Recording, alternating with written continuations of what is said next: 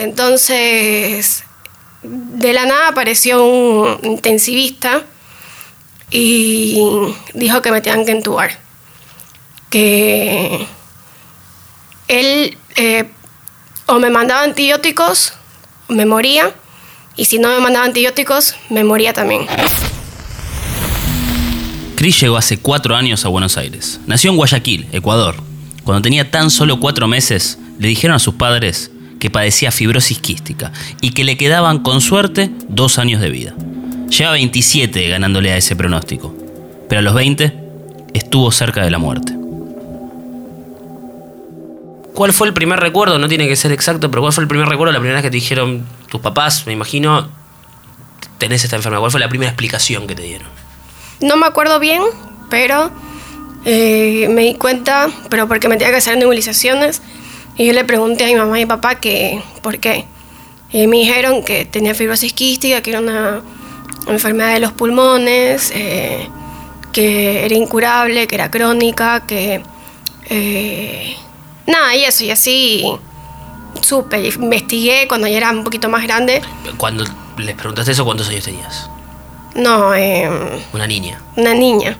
Claro, no entendías bien. Sí, no entendía bien. O sea, y además me imagino que bien de chiquita te fuiste haciendo ese para vos era normal, las nebulizaciones y... Claro, claro. Y había veces que, o sea, no, no sabía que era algo serio y había veces que no las hacía porque no, no tenía idea y hasta que fui creciendo y investigué mucho, a ver, y sí, hay que hacer todo. Eh, pero sí, em, la verdad, eh, lo he vivido así bien hasta los 14 años. A los 14 años, eh, como cada tres meses o seis, tienes que hacerte una, eh, una internación para pasarte tratamiento 14 días de antibióticos. Eh, a mí, a los 14 años, me hice alérgica a todos los antibióticos. Entonces, de los 14 hasta los 20 no recibí nada de antibióticos. Cosa que no podía Lo hacía más peligroso, o sea... Claro, porque te llenas de bacterias, no hay con qué, eh, ¿cómo se dice? Eh, no hay con qué tratarlas, ¿ya? Entonces, de los 14 hasta los 20 no recibí antibióticos y a los 20 tuve una recaída súper fuerte. Y en esos... De, de los 14 a los 20, en esos 6 años, por no tomar los antibióticos, ¿qué cambiaba en el día a día? ¿Te sentías mal? Me sentía cansada, eh, sí, me sentía cansada, eh, no podía caminar ni una cuadra porque me agitaba mucho. Eh, por más que hacía las nebulizaciones, no estaba recibiendo antibiótico. Eh, de paso me hice, mm, me hacía mal un antibiótico inhalado y lo tuve que dejar. Entonces no, no tenía con qué, eh, no tenía con qué, ¿cómo se dice? Este, Suplementarlo. Claro, suplementarlo. Entonces, y en Ecuador no está muy eh, desarrollada la fibrosis quística. Al menos cuando yo estaba, al menos a los 14 años. Ahora no sé. Eh, entonces, tuve la recaída a los 20 años. ¿Qué tal? ¿Cómo te va? Hola, ¿cómo estás, Diego? hago una pregunta. ¿Sabes qué es la fibrosis quística? No, la verdad no tengo ni idea. Te cuento y les cuento. La fibrosis quística es una enfermedad genética con discapacidad visceral permanente y progresiva, con complicaciones pulmonares crónicas, insuficiencia pancreática, excesivo sudor muy salado y en ocasiones compromiso hepático. Es hereditaria y no tiene cura hasta el momento. No es contagiosa ni afecta la capacidad intelectual. La fibrosis quística forma parte de las 9.000 enfermedades inusuales y afecta a 5 personas cada 10.000 habitantes. Ante la ausencia de una cura, las terapias en torno a la enfermedad son antibióticos, kinesioterapia respiratoria y una buena nutrición. La esperanza de vida promedio para las personas que la padecen es de 35 años. En Canadá, uno de los países más avanzados en el tratamiento, esa estimación llega a los 48. ¿Cómo describirías la recaída? un día me fui a la playa, eh, no me acuerdo si fue por mi cumpleaños con mis amigos, y para esto me había ido con el oxígeno y todo porque no podía caminar bien. Eh, entonces le, le llamé a mi papá y le dije que no me sentía bien, que la oxigenación estaba baja porque tenía un saturómetro para el dedo, para ver Para- la oxigenación Ir chequeando. y estaba baja y el oxígeno no, no me ayudaba. Entonces me fue a ver, me llevó a la casa y nada, pasé un día con el oxígeno y, al día siguiente me llevaron al hospital. Me llevaron al hospital, eh, me dijeron que estaba bien, que no sé qué, me mandaron a la casa hasta que recaí otra vez con oxígeno, ya no podía respirar, me llevaron al hospital de urgencia, estuve en piso y tenía el oxígeno en 10 y saturaba 64, nada que ver. ¿Y en ese momento qué se te pasaba por la cabeza? Lo que pasa es que no, no, em, tengo momentos que no me acuerdo, ¿ya? Eh, mi mamá me dice que estaba con la, con la mascarilla de oxígeno y vomité todo y no me acuerdo. La verdad, me acuerdo que me, me dolía muchísimo la cabeza, no aguantaba. Sentía que me explotaba mal. Y me acuerdo que me dieron una pastilla y se me borró todo. Se me borró todo y solo em, como que me acuerdo que estaba en una camilla llevándome a terapia intensiva. Y de ahí em, me bajaron, la doctora que tenía mi caso, que era una doctora de ahí, tenía mi caso, le dijo a mi mamá que ella no podía hacer nada, que se limpiaba las manos y que dejaba mi caso. Entonces, em, bueno, eh, mi mamá llamó a mi doctora. Eh, lo que pasa es que mi doctora es em, neumonóloga, pero infantil. No es para grandes. Entonces ella le dijo que llame a un doctor que estaba eh, de viaje, porque estaba cerca de Guayaquil, eh, para ver qué le recomendaba hacer y todo. Entonces ese doctor no estaba. Él, este, dijo que no podía ir. Y mi mamá no sabía qué hacer porque no... Sí, vos estabas en el medio ahí, sí, sí. y la muerte. Entonces, de la nada apareció un intensivista y dijo que me tenían que entubar. Que él eh, o me mandaba antibióticos, me moría, y si no me mandaba antibióticos, me moría también. Claro, vos tenías una alergia a los antibióticos. claro. Tenías una alergia a la cura, digamos. Claro, sí. Eh, como era alérgica, no podían ponerme antibióticos cuando estaba en piso. Entonces, nada, me entubaron y antes de entubarme mi papá me dijo, clarito me acuerdo, que me dijo, eh, me dio un beso en la boca, porque nosotros somos así, ¿ya? Eh, y me dijo, donde quieras que estés, ahí voy a estar. Y no me acuerdo más. No me acuerdo más. Eh, el doctor, mi mamá me cuenta que el intensivista le dijo eh, que para él lo blanco era blanco y para él no, el negro es negro. Y que tenía que mandarme antibióticos sí o sí. porque si no me muero, como me puedo morir si no me mandan nada. Quizás era menos, intento comprender, era menos riesgoso generar una alergia a los antibióticos que dejarte morir. O sea, eran las dos opciones. Claro, eran las dos. era esto, era lo mismo. O sea, mm, si igual me iba a morir, igual lo intentaban. ¿Me, explico? Sí, sí, no, no, no, queda súper claro y, es increíble lo presente que lo tenés. Sí. Porque sí, sí. se ve que lo marcó un montón ahí te dormís, digamos.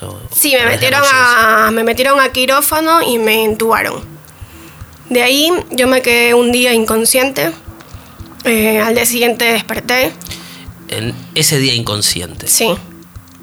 ¿Fue oscuridad total? Oscuridad total. ¿No soñaste nada? No soñé nada. Nada. Nada. Y después el despertar. Después yo estaba con los ojos cerrados en la habitación en terapia intensiva y la enfermera le dice a mi mamá, ella sabe que se va a morir. Ella sabe que se va a morir. Ella sabe que se va a morir. Y yo, dice, me cayó una lágrima y mi mamá me dice que cómo va a decir eso, que la estoy escuchando.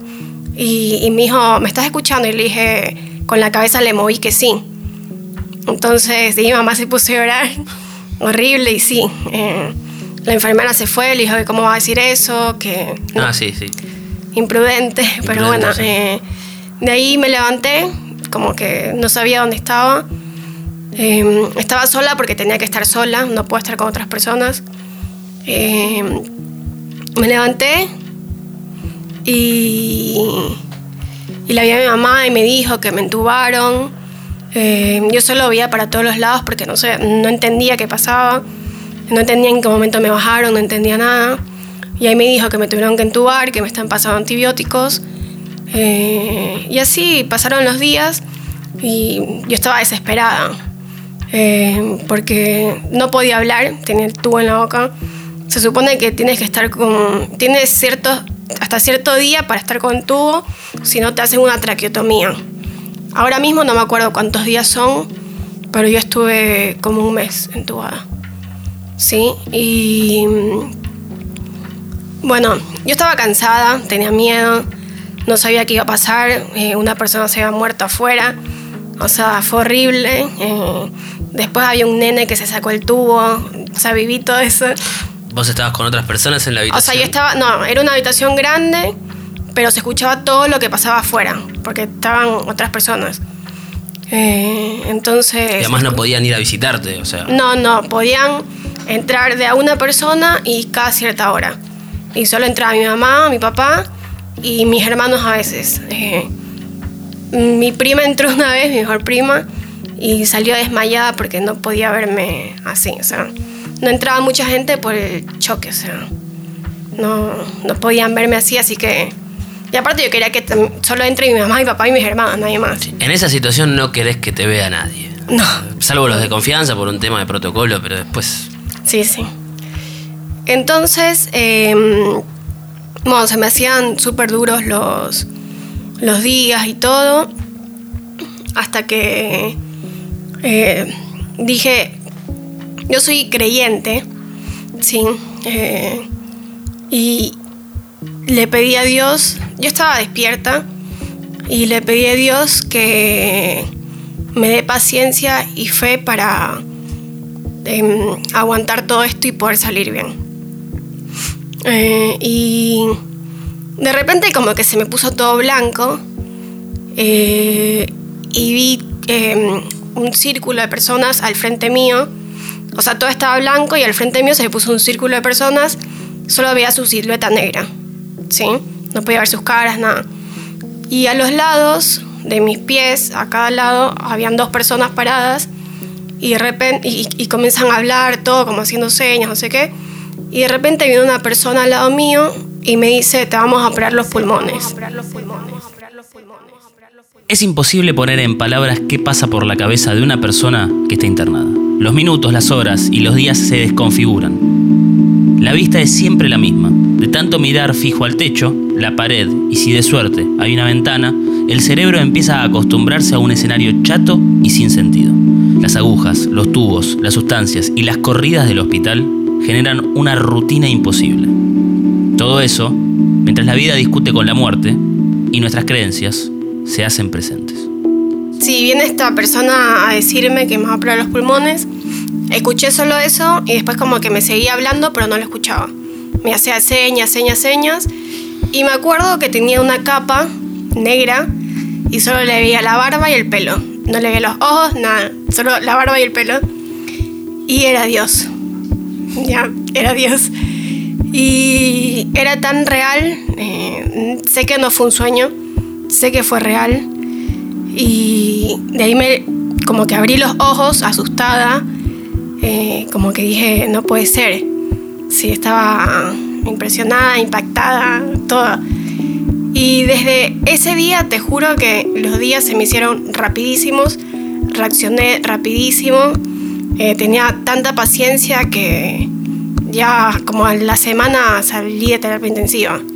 A ver, eh, déjame intentar entenderlo. Es fuertísimo lo que me Sí, sí. Vos estabas ahí, viste un montón de gente alrededor de la cama. Sí. Una persona te dijo que te iban a operar Sí. y, y viste a Dios. No, esa persona que dijo que me iban a operar era Dios. Era Dios. Sí. Después de eso, o sea, no es que te operaron ahí. No, no, No, no, eso no. fue algo que sucedió en el momento. Sí, sí, fue algo que sucedió y... ¿Y cómo lo describirías? ¿Cómo? Eh, físicamente, el- el- la cara. Por eso es que no, no lo podía ver. Tenía podía una ver. capa negra y se le veía el pelo y la barba. Era- no.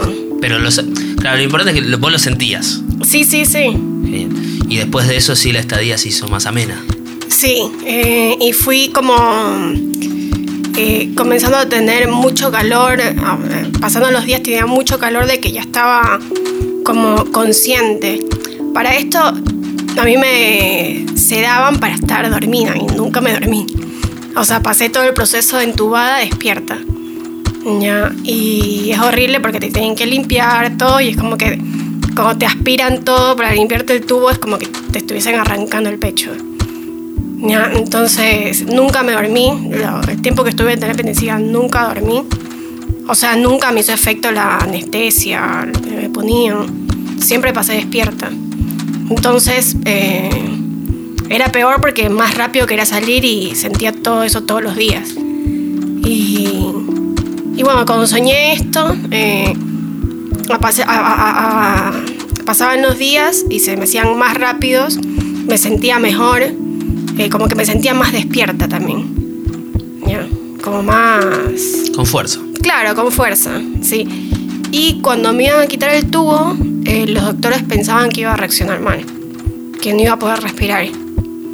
Entonces llegó el día de quitarme el tubo y cuando me quitaron el tubo fue como un alivio. Como me quitaron sentí, no sé qué era, pero sentí como que me salían mariposas de la boca, te juro. Eh, y nada, de ahí salí de, terapia intensiva, me pasaron a piso, súper flaca, pero súper, súper flaca.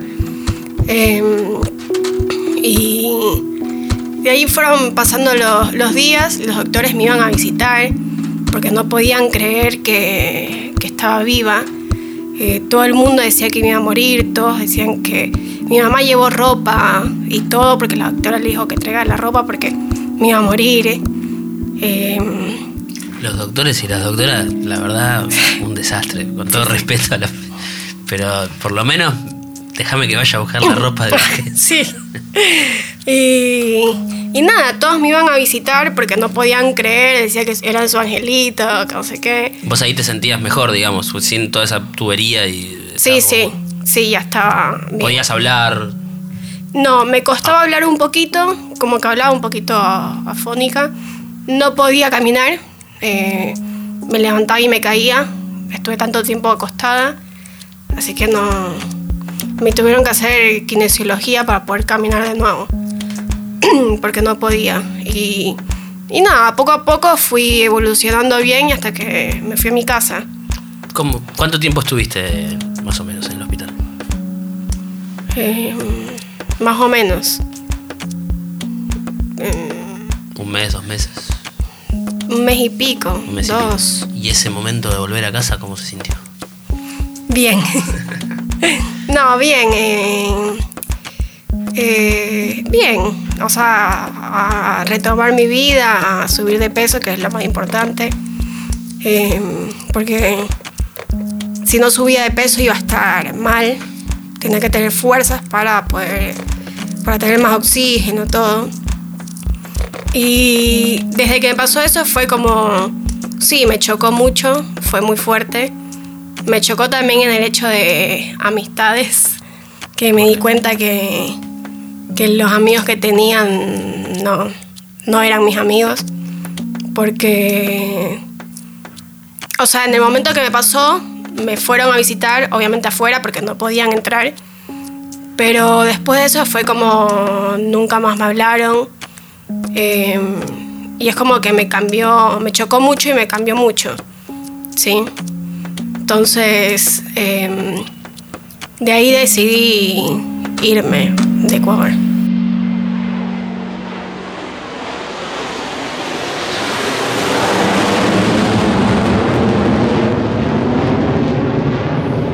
En el territorio de las creencias es técnicamente imposible tener una hipótesis que resulte ganadora. Como conductor de este podcast me gusta creer que todo tipo de experiencia extrema está fríamente calculada por alguna energía que no comprendemos. Y las consecuencias de ese guion invisible tarde o temprano aparecen.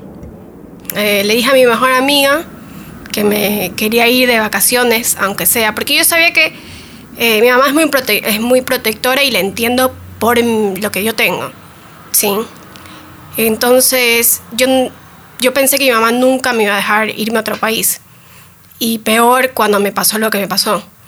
Entonces, pasaron como unos meses, uno o dos meses, y yo me quería ir de vacaciones. Y le dije a mi amiga, vámonos a Argentina. No sé por qué. ¿No conocías acá? No. Ni nunca se me había pasado por la cabeza venir acá, la verdad. Siempre me quise ir a Europa y nunca pensé en venir acá. solo le dije, vámonos a Argentina. Y me dijo, bueno, y nos fuimos un mes, nos vinimos un mes de vacaciones y me dijo, yo tengo un amigo, eh, le voy a escribir para que nos enseñe cómo movernos y todo. Y le dije, bueno, dale. Bueno, le escribió y él estaba en, en Mar del Plata, si no me equivoco. Estaba haciendo temporada ahí y, y le dijo, les invito a comer a mi casa un fin de. Bueno, fuimos eh, y lo conocí y fue flechazo. Ah, con el. Sí, sí. Flechazo, así. Y para esto mi hermana se iba a venir a estudiar acá. Entonces, es como que todo encajó, ¿sí? Eh, bueno, lo conocí a él. eh, el mes que vine de vacaciones estuve todo el mes con él.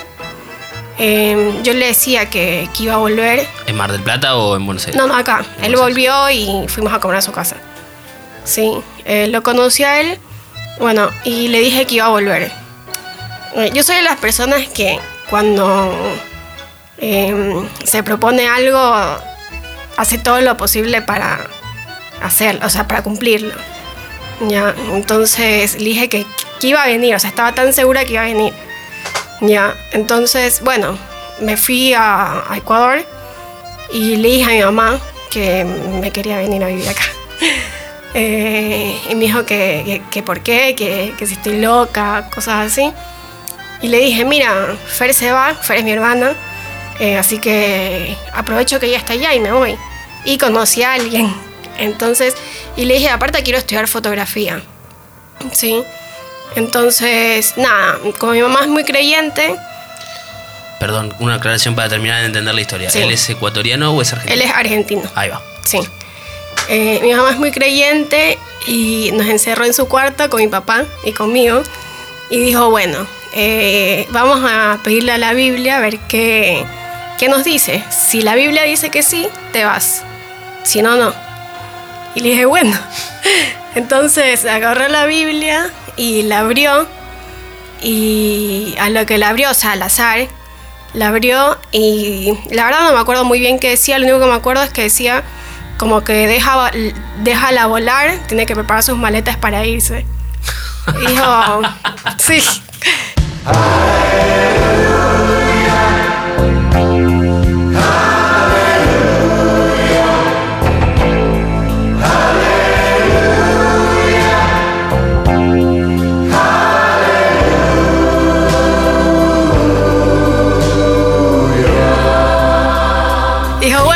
Gracias. Santa Biblia. Sí, sí. Eh, y me dijo, bueno, te vas. Y ahí a los tres meses volví a Argentina.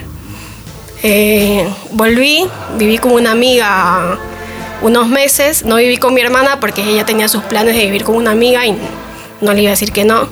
Entonces yo justo en mi viaje de vacaciones había conocido una amiga y me fui a vivir con ella. He vivido por muchas, muchas partes. Uno de los caminos a recorrer para mejorar la calidad de vida al padecer fibrosis quística es recibir un trasplante de pulmón. Chris está en ese camino. Si recibís un trasplante y, eh, y sale todo bien, ¿qué cambiaría? Eh, no, o sea, sigues teniendo la enfermedad. Solo que vas a poder eh, ver, eh, eh, en teoría, cómo es respirar sin tus pulmones dañados. Lo que leí de esta persona del trasplante es que es increíble porque como que no sabes lo que está pasando al momento que te despiertas. Como que te entra mucho aire y dices, wow, esto es respirar.